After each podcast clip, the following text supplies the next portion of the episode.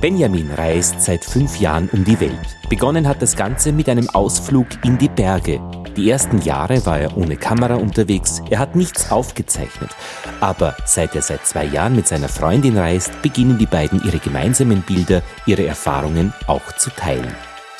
Benjamin, ich erreiche dich jetzt in Polen. Du bist vor dem Start einer großen Tandem-Tour, die dich und deine Freundin nach Südamerika führt.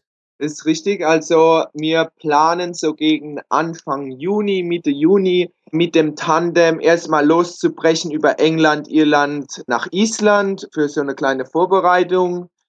Und dann geht's dann Ende des Jahres nach Argentinien. Von dort aus wollen wir alle Länder zwischen Argentinien und Alaska bereisen. Die Reise dauert dann so ungefähr drei Jahre, würde ich sagen. Das sind Planungshorizonte, von denen wir alle nur träumen. Diese Testfahrt Du hast deine Freundin in Jordanien kennengelernt. Sie hat dort Arabisch studiert und islamische Studien. Ihr kennt euch jetzt schon seit zwei Jahren und dennoch geht ihr auf eine Testfahrt. Ist die da, um herauszufinden, ob ihr zusammenpasst auf ein Tandem? Nee, das ist nicht die Frage, aber da ich persönlich noch nicht so viele Erfahrungen mit dem Tandem gemacht habe.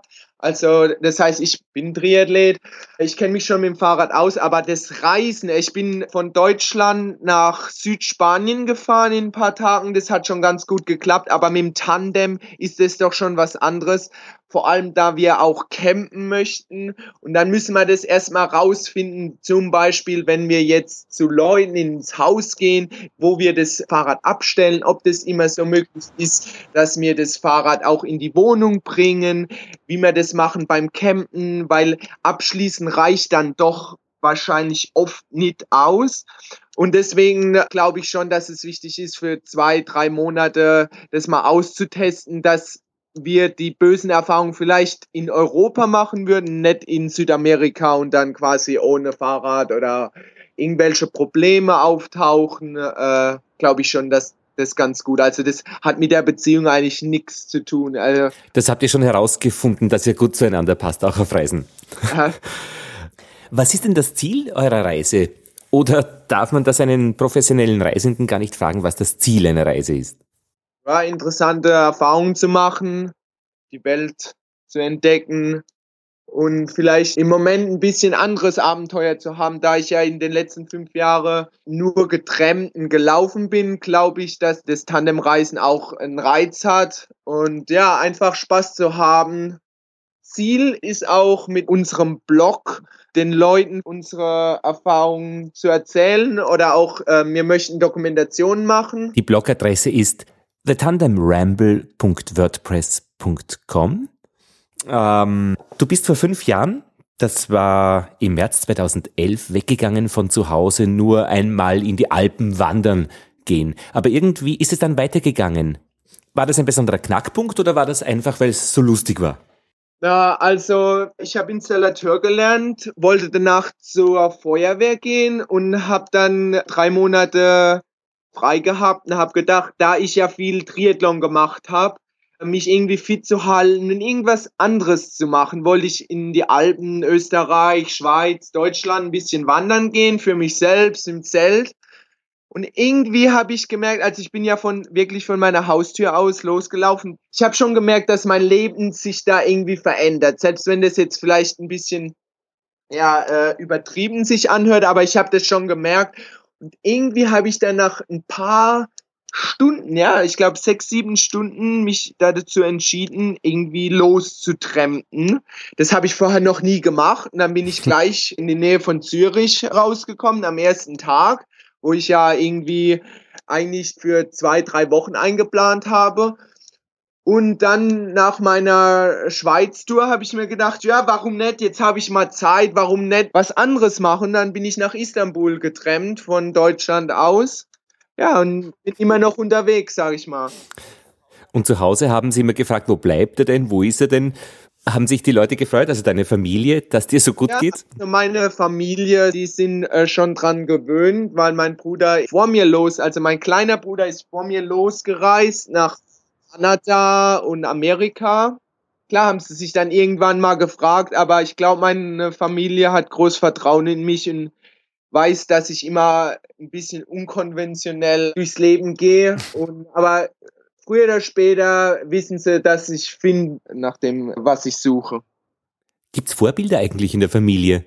Ja, meine Mutter und meine Großmutter reist viel. Und ich weiß noch, dass ich als kleines Kind immer mit meiner Großmutter reisen wollte. Klar, die reist ein bisschen anders da, aber die hat schon ja sehr viel gesehen und ich glaube, die hat mich dazu inspiriert und auch meine Mutter nicht nur durchs Reisen, sondern einfach meine Mutter hat mich immer viel für verschiedene Dinge interessiert, ob es jetzt Sport ist oder Musik, die hat mich überall hingeschleppt und das hat mir schon viel Gutes getan, da ich wirklich für sehr viele Sachen interessiert bin und es ist schon ein Vorteil mhm. da beim Reisen. Du findest Menschen besonders interessant. Und jetzt, nachdem du viele Kirchen, Städte, Landschaften kennst, stehen diese Menschen auch im Mittelpunkt. Ja, das ist richtig. In den 60 Ländern, wo ich war, habe ich überall interessante Menschen kennengelernt. Zum Beispiel ein Japaner, der von Alaska nach Argentinien mit dem Fahrrad gefahren ist und dann von Südafrika nach Marokko und dann später von Spanien dann zurück nach Japan. Seine Reise hat so acht Jahre gedauert. Äh, ja, das sind spezielle Menschen, die mir in Erinnerung bleiben und mich inspirieren, weiterzureisen. Ja. Mhm. Was vereint denn diese Menschen? Ja, also man muss, glaube ich, um so lange unterwegs zu sein, schon ziemlich stark, also mental stark sein, da das Reisen nicht das Reisen ist da, was ein normaler Tourist macht, so in die Hotels zu gehen und äh, schön im Café zu sitzen. Da ich seit fünf Jahren reise, reise ich wirklich komplett ohne Geld. Manchmal komme ich in Länder, ich weiß noch nicht mal, wie ich zum nächsten Land komme. Zum Beispiel ist es mir in Israel passiert, dass ich auf einer Parkbank gesessen war und dann ist so ein Engländer, er hat schon ein paar Bier getrunken gehabt an mir vorbei und hat mir einfach 50 Euro in die Hand gedrückt. Und dann habe ich mich mit dem unterhalten und da hat er gemeint, ja, er reist seit Jahren um die Welt mit dem Segelboot und wäre selbst Millionär und ich, er weiß auch nicht wirklich, wohin mit dem Geld und dass das Geld auch selbst nicht glücklich macht. Und zu dem Zeitpunkt, wie gesagt, war ich in Israel. Ich bin von Ägypten gekommen, Klar, dann war Irak dort, wo es dann wirklich nicht wirklich weitergeht, Saudi-Arabien, Li äh, Libanon. Und daher habe ich dann, ich bin nach Jordanien, aber von dort aus musste ich ja irgendwo hin und die 50 Euro haben mir dann gerade gereicht, um dann nach Zypern zu fliegen. Mhm. Und ja, es geht eben immer weiter. Also manchmal weiß man nicht wie, aber mit ein bisschen Geduld geht's weiter. Und ich glaube, ja, das, was die Leute vereint, ist genau die Geduld und die mentale Stärke. Und wenn sie dann gemeinsam reisen, also auch sozial verbunden sind, ich meine, da gibt es ja auch Menschen, die alleine reisen und vielleicht auch auf diesen Reisen sehr isoliert sind. Ja, das ist richtig. Also der Japaner, wie gesagt, der ist für acht Jahre gereist und komplett allein eigentlich. Auch, also ich habe wirklich auch sehr schlecht Englisch gesprochen und klar, nicht überall sprechen die Menschen fließend Englisch, aber der Japaner hat auch kein gutes Englisch geredet. Ähm, mir ist es sehr, sehr wichtig, gut Englisch zu sprechen oder Französisch, da das schon manchmal sehr frustrierend ist, sich selbst nicht ausdrücken zu können. Jetzt bin ich ja klar am Spanisch lernen. Am Anfang ist es schon nicht einfach, aber mir ist es wirklich sehr, sehr wichtig, dass ich ja immer fast täglich versuche, meine Sprachen zu verbessern, weil das schon ein Schlüssel beim Reisen ist. Du bist ja auch Triathlet und hast natürlich auch eine gewisse Trainingserfahrung und auch, wie du sagst, eine mentale Stärke. Was ist denn, wenn dich auf einer Reise, die ja eine Normalität ist, dieser Reisezustand, was ist denn, wenn dich da der Mut verlässt? Geduld ist da der Schlüssel. Ähm, mhm. Manchmal ist es einfach, dass man keine Lust mehr hat.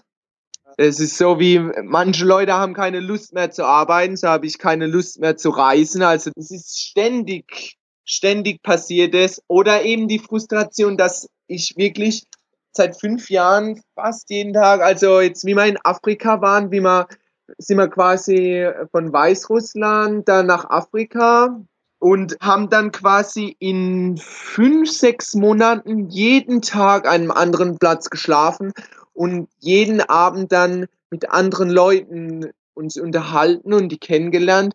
Und ich muss dazu sagen, dass die Kultur oder die Lebensweise oder die Auffassung von manchen Menschen sehr, sehr unterschiedlich ist. Und das kann doch sehr, sehr frustrierend werden, weil wir Europäer denken doch schon sehr, sehr anders. Zum Beispiel, wo wir jetzt in Afrika waren, ähm, was ich, ähm, ja, weil, was ich immer dran denken muss, da war jemand, der je, seinen Sohn ähm, in eine Koranschule geschickt hatte. Der, in der Koranschule lernt man für drei Jahre den Koran auswendig, ohne jedoch Arabisch zu sprechen.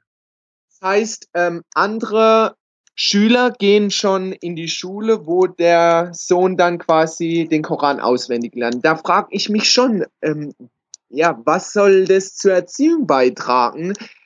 irgendwas auswendig zu lernen, was ich jetzt selbst nicht verstehe. Dann habe ich mit demjenigen dann fast eine Stunde darüber diskutiert. Ähm, der hat dann einfach gemeint, ja, mit Hilfe von Gott wird es dann alles schon passen, aber ja. Mhm. Ich glaube, das gibt es ja auch im Buddhistischen, dass man Silben auswendig lernt, ohne zu verstehen, was sie bedeuten. Vielleicht ist das etwas, was wir noch nicht verstehen, Benjamin. Keine Ahnung. Aber da fehlt es mir auch ja. manchmal so, ich versuche die Leute schon zu verstehen. Jeden Abend, jeden Tag versuche ich die Leute wirklich kennenzulernen und ihre, ihre Sichtweise mhm. zu verstehen. Aber manchmal, manchmal äh, ja, funktioniert es eben auf beiden Seiten nicht so. Anstrengend wird ja auch sein, immer dieselben Fragen zu kriegen, wenn man jeden Tag woanders schläft. Ja, manchmal schon, aber ich muss ganz ehrlich sagen, da ich ja schon jetzt länger reise, kann ich schon so ein Gespräch dann irgendwie auch in verschiedenen Bahnen lenken. Mhm. Nicht immer die gleichen Fragen gestellt bekommen oder dass ich mehr Fragen stelle. Mhm. Klar, manche Fragen werden häufiger gestellt, aber auf die gleichen Fragen antworte ich manchmal auch auf verschiedene Weisen, weil ich verschiedene Sachen eben selbst noch nicht so mhm. weiß, warum ich genau reise. Ja, das ist für mich immer noch ein großes Fragenzeichen. Das kann ich auf verschiedene Dinge beantworten und dann dementsprechend wird das Gespräch dann in verschiedene Bahnen gelenkt. Mhm. Was machst du denn eigentlich, wenn du zwischendurch keine Lust hast zu reisen? Also wenn du sagst, jetzt reicht's. Wie lädst du dich denn das da wieder auf? Schwierig. Also ich warte bis irgendwas passiert, wo ich dann mich daran erinnere, warum ich das überhaupt mache. Mhm. Ich versuche immer mit Sport das zu, äh, ja, also Sport bringt mich weiter. Entweder zu laufen, ein bisschen in die Berge zu mhm. gehen oder zu campen und alleine zu sein. Ja, das, da lade ich mich auf und äh, einfach den Frust rauslassen beim Laufen, so zehn Stunden mhm. am Stück, dann. Zehn Stunden dann am Stück, da geht's wieder. Ja, das kommt schon vor. Benjamin, ich habe bei meinen Reisen Menschen kennengelernt, die sehr lange unterwegs waren, auch so lange wie du. Und ich habe mir irgendwann gedacht, es gibt so zwei Gruppen von Menschen. Die einen sind auf der Suche, die anderen auf der Flucht. Könntest du dich in eine der beiden Gruppen einordnen? Äh, ich glaube, das ist sowas zwischendrin. Also ich glaube, das ist ähm, der Hauptgrund, warum ich reise, ist wahrscheinlich, weil ich bin wirklich gut in dem, was ich mache, denke ich. Und äh, vorher habe ich nicht wirklich was gefunden, was ähm, ich mir vorstellen habe können, mein ganzes Leben lang zu machen. Und das ist sowas, was ich mir vorstellen kann, dass selbst wenn ich jetzt nicht unbedingt mein ganzes Leben reisen werde, wird wahrscheinlich mein Leben immer mit dem Reisen verbunden sein. Und ich glaube, das ist sehr wichtig, was gefunden zu haben, das mir Spaß macht. Urlaub, wie es viele nennen, bei mir ist es nicht wirklich so. Ich lebe, ich, ich, ich lebe so.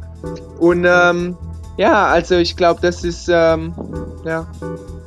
Dann wünsche ich euch alles Gute, Benjamin, und vielen Dank, dass du dir die Zeit genommen hast für dieses Gespräch. Danke. Die Adresse vom tschüss. Web Danke, tschüss. Die Adresse vom Weblog von Benjamin Nerding und seiner Freundin für das kommende Projekt ist thetandemramble.wordpress.com. Ihr findet das auch in den Shownotes auf The Macher Report. Menschen, die etwas Bezauberndes tun. Nächste Woche hören wir Ingrid. Sie zieht anderen Menschen das Geld aus der Tasche und entwickelt dafür mit ihnen Geschichten. Ingrid arbeitet als Fundraiserin für die Caritas. Lothar Bodingbauer verabschiedet sich aus Wien.